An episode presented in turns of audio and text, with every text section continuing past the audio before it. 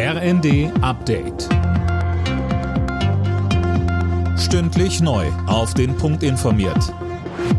Ich bin Anna Löwer. Guten Abend. Der Zugverkehr in Deutschland steht mal wieder still. Der Streik der Lokführergewerkschaft GDL hat begonnen. Schon seit dem frühen Abend ist der Güterverkehr betroffen, ab 2 Uhr früh dann auch der Personenverkehr.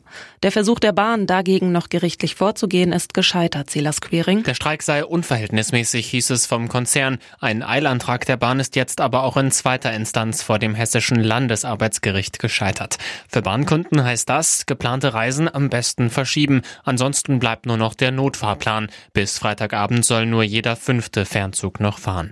Gestritten wird vor allem über die Arbeitszeit. Die Gewerkschaft will für Schichtarbeiter weniger Wochenstunden bei vollem Lohnausgleich erreichen.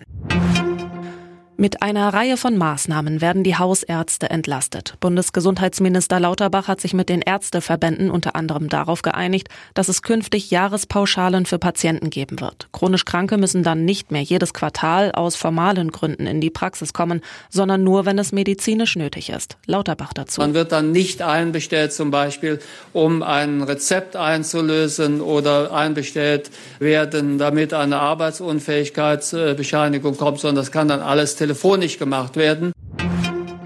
Galeria Karstadt Kaufhof ist wieder insolvent, zum dritten Mal innerhalb von drei Jahren.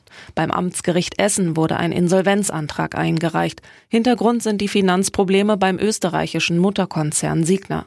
Die Zukunft der noch 92 Galeria-Häuser und rund 15.000 Beschäftigten steht damit erneut auf der Kippe. Im Insolvenzverfahren soll jetzt nach jemandem gesucht werden, der das Unternehmen übernimmt. Interessenten soll es bereits geben.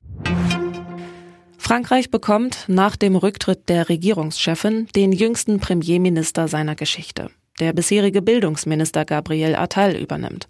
Der 34-Jährige ist der erste offen schwule Politiker in dem Amt.